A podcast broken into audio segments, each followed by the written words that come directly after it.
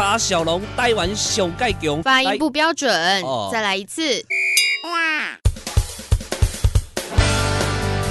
零八小龙台湾小盖强，来自高雄，精彩故事传说来甲大家讲，欢迎大家到店来捧场。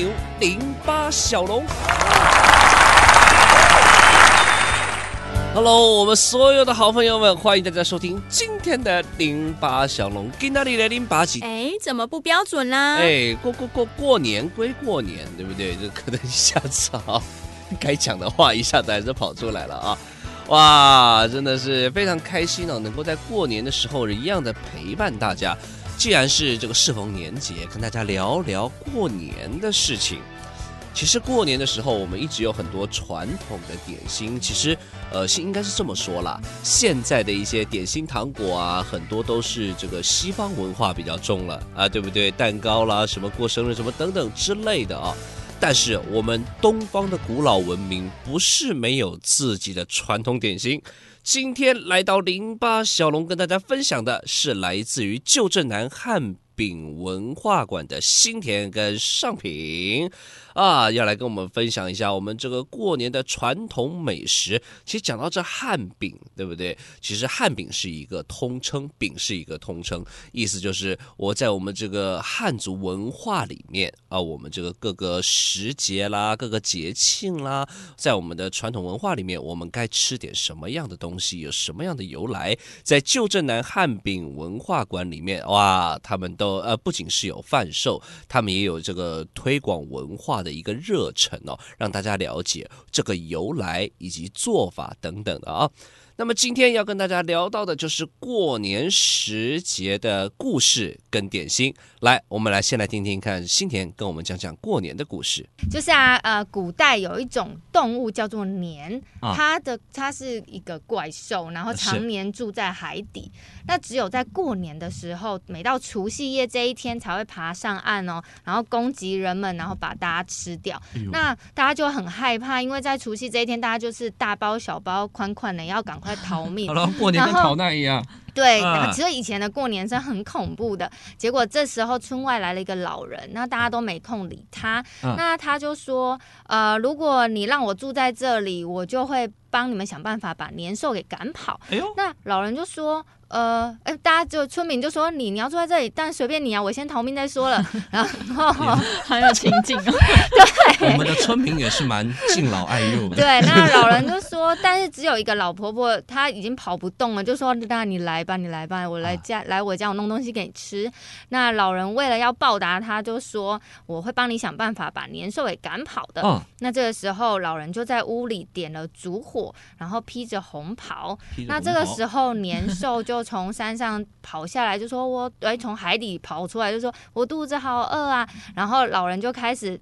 点了烛火，那就会噼里啪啦、噼里啪啦的声音。然后年兽就说：“我的耳朵好痛啊！”哎，然后接着呢，他又披着红袍，又在外面全部都贴上红纸。那年年兽跑过来就说：“哇，这是什么？我的眼睛好痛啊！”后来呢，大家年兽就这样，因为耳朵痛、眼睛也痛，就吓跑了。于是村民回到隔一天，村民回到了呃这个村庄，发现哎，怎么所有东西都还好好的，鸡啊、鸭啊、牛啊都还在。啊于是大家就发现，原来这个老人是神仙变的来解救大家。于是每年除夕的时候，大家就会放春联跟鞭炮，并跟他说：“哎，恭喜恭喜！哎，你还活着啊！太棒了，恭喜啊！恭喜恭喜！是 是你还活着？对对对，年兽没有把我们吃了，你还活着，恭喜恭喜！那我今今年过年我都不好意思，哎，太爽了。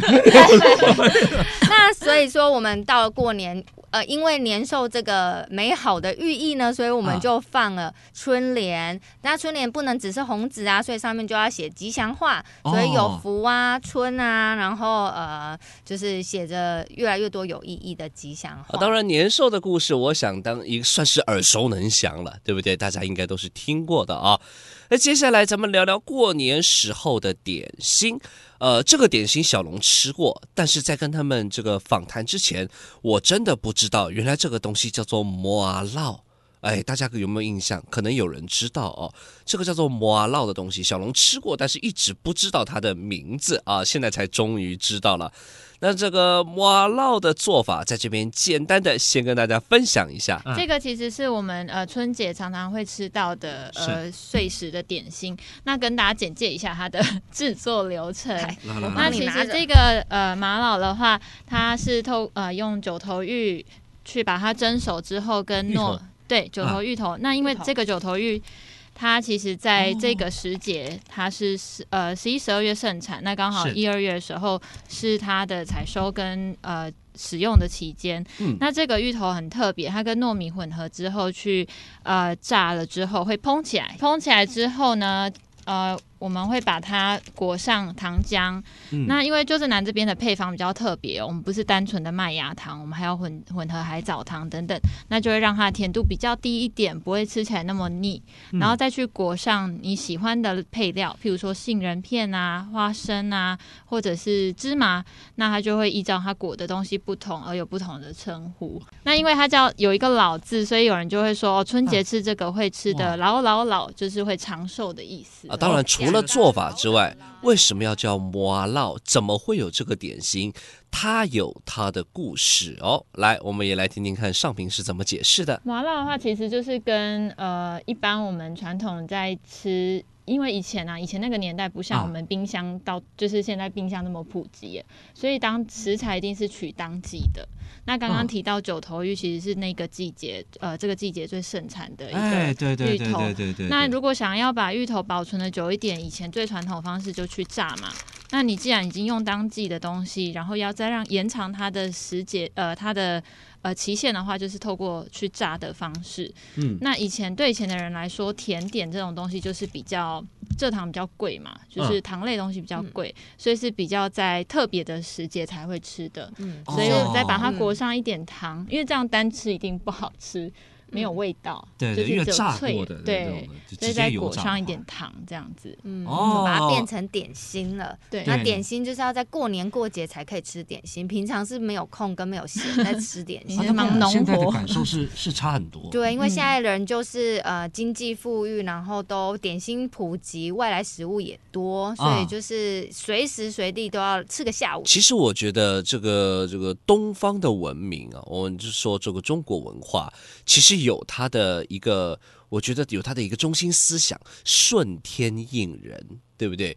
啊，不管是哪个地区，都他们的不管居住啦、食衣住行等等哦，他们的一切都是符合当地的这个自然的变化，不管是天后。物产等等之类的地形啊什么的，对，所以其实这个九头玉，这个麻荖为什么会有，也是因应它的时节，而特别的一个物产，在因应当下的一个一个科技跟生活的情形而衍生出来的一个产物，中间也夹杂了我们的语言，对不对？烙啊，老老老，就这个意思啊，可以这个呷百二啦，哈，活长命百岁，多福多寿哦。好了，今天的零八小龙就要先到这边，跟大家介绍到我们过年应节的食品，以及我们这个非常棒、非常有理想的旧镇南汉饼文化馆呢，我们的好朋友。好，今天的零八小龙也赶快来跟大家说再见了，也要祝福大家牛年行运，身体健康平安，期待跟大家牛年的相会哦，拜拜。